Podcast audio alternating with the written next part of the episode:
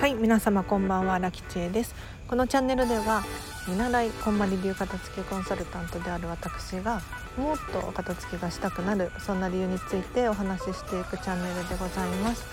ということで本日もお聴きいただきありがとうございます。あの今日のテーマはですねどうしても捨てられないものは違う用途にして使い倒そうというテーマでお話ししていこうと思います。でこれどういうことかっていうとこれ私の実体験なんですけれど皆さんこういうものをお持ちだと思います。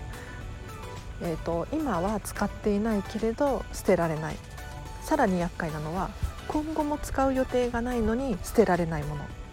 です。私もですね例えばなんですけれどサイズがもう明らかに違うのに手放せないワンピースだったりとかえーと、なんか梱包されたなんかギフト用に梱包してもらった時の可愛いリボンっていうのかな紐だったりとかが捨てられないんですよね。まあ、なんで捨てられないのかっていうとそれそのもの自体が可愛いとか思い出が詰まっているとかそういう理由があります。でおそらく皆さんもそういった理由で手放せないものっていうのが多く存在していると思うんですけれどえーと、今使っていなくても今後も使う予定がなくてもそれはそのものについては取っておきましょ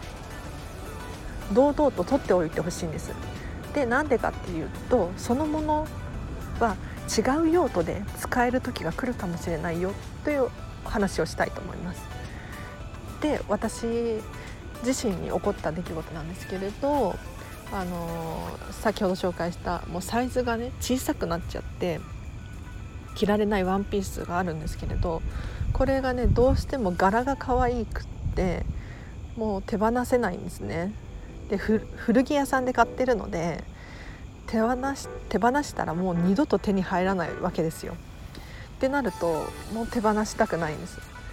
でじゃあそのワンピースをタンスの奥の方にしまって何て言うのかなタンスの肥やしにしておくのかって言ったらそれももったいないんですよね。今日はそういうものがあるのであれば是非引き出しとかタンスの奥から出してですね違う方法があるんじゃないか違う使用用途があるんじゃないかっていうのをちょっと考えてほしいんです。いくつか私が実際にやっていることをご紹介していこうと思います。で先ほど申し上げたサイズが小さくて着られないけど可愛い柄のワンピース。これについては私枕カバーとして使っています。で本当に私自身が面倒くさがり屋なので枕カバーに作り変えるとかそういうのは億劫なわけですよ。じゃあどうしたのかって言ったらそのまま枕をですねワンピースにワンピースを着させて何て言うんだろうワンピースの裾の部分とか首の部分をこう縛って枕カバーの代わりにしてます。で他にも私枕カバーの代わりにしてるものがあって例えば、うん、スカーフとかを枕カバーの代わりにしたりしてます。スカーフって本当いろんなことに使えてですね、まあ、首に巻いたりカバンのリボン代わりにしたりとかいろいろ使えるんですけれど私のように枕カバーにしたり私はあとは壁に貼って何て言うのか絵の代わりに部屋の飾り付けとしてスカーフを使っています。スカーフって柄が大きくって派手でおしゃれなんですよね。なので壁に貼るだけですごく自分らしい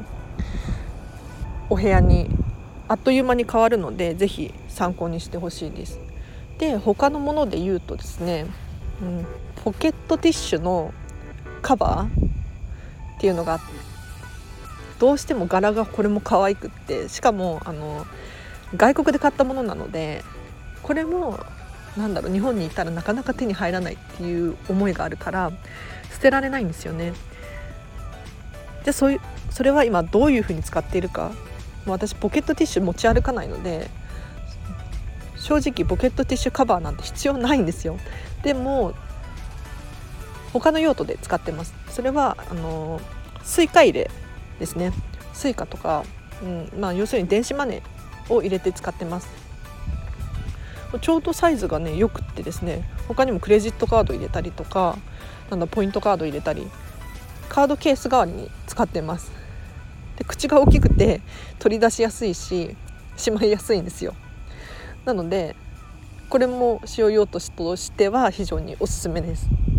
他には何かあったかな？ありました。あの着物の帯ですね。あの私中古の着物のオンラインの